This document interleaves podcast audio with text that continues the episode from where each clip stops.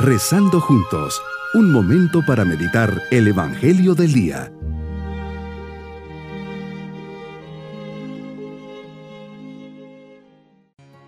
Comenzamos esta semana con la mirada puesta en Dios y le agradecemos de corazón todos los dones recibidos. Hoy lunes de la vigésima primera semana del tiempo ordinario, elevemos nuestra voz diciendo, Señor, quiero permanecer a tu lado, contigo me siento en paz y seguro que nada me separe de ti. Quiero platicar contigo porque sé que este momento alimenta mi alma. Enséñame a orar.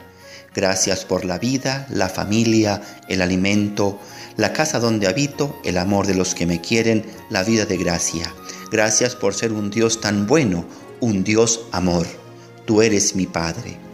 Hoy sigues hablando a mi corazón, por eso quiero escucharte y recibir tu mensaje a través del Evangelio de San Mateo capítulo 23 versículos 13 al 22. Tu palabra, Señor, se dirige nuevamente a los escribas y fariseos. Tú has venido a salvar a los hombres y a abrirles las puertas de los cielos. Para realizar ese cometido lo diste todo, incluso tu propia vida con tu generosidad te entregaste incondicionalmente. Por eso cuando ves corazones egoístas, encerrados en sus propios intereses, que no pueden dar nada a los demás porque están llenos de sí mismos, tus palabras expresan lo que hay en tu corazón. Por eso al verlos como vivían, les hablas así.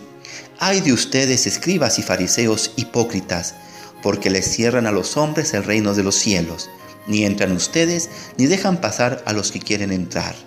Hay de ustedes, escribas y fariseos hipócritas, que recorren mar y tierra para ganar un adepto y cuando lo consiguen lo hacen todavía más digno de condenación que ustedes mismos. ¿Qué nos enseña, Señor, a través de estas palabras? ¿Qué hay detrás de ellas? Primero el amor, un amor que busca el bien y el cambio de vida cuando se va por el mal camino es la corrección del padre, del amigo y compañero que busca hacer recapacitar al hijo o al amigo que ha optado por un camino equivocado. Qué bien nos dice San Pablo en la carta a los Hebreos capítulo 12.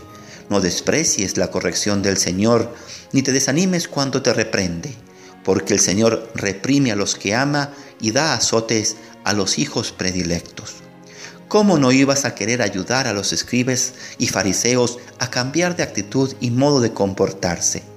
También quieres su bien y que puedan entrar al banquete celestial, al reino de los cielos, y les vas diciendo cada uno de los errores que están cometiendo.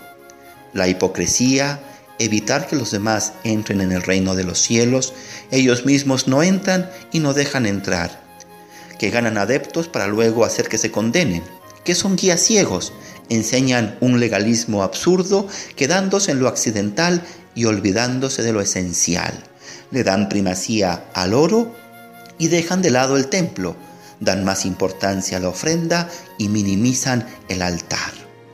Lo segundo es que te duele y no te puedes quedar callado, es saber que ellos, pudiendo hacer tanto bien y ayudar a abrir las puertas de los cielos, las cierran por su egoísmo e hipocresía. Es lo mismo que nos dices a nosotros, para llegar al cielo hay que ser coherentes, sinceros, servir a los demás, ser puente y canal y no muro de discordia, división o cerrazón. No puedes permitir que los elegidos de llevar un mensaje de amor, misericordia, paz y reconciliación no lo hagan. Somos llamados a ser instrumentos de salvación. Por eso nuestra vida, Señor, tiene que concordar entre lo que piensa, cree, habla y hace. Todo en una unidad de vida.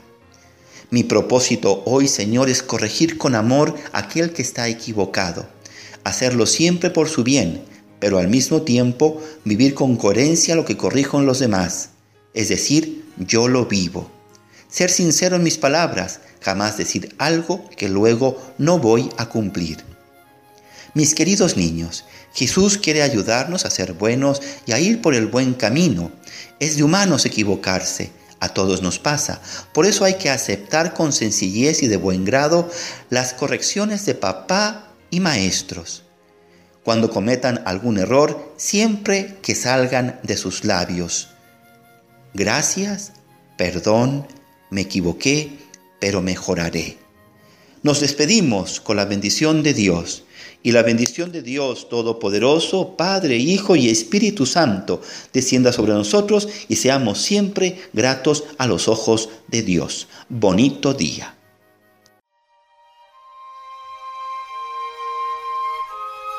Hemos rezado junto con el Padre Denis Doren, Legionario de Cristo.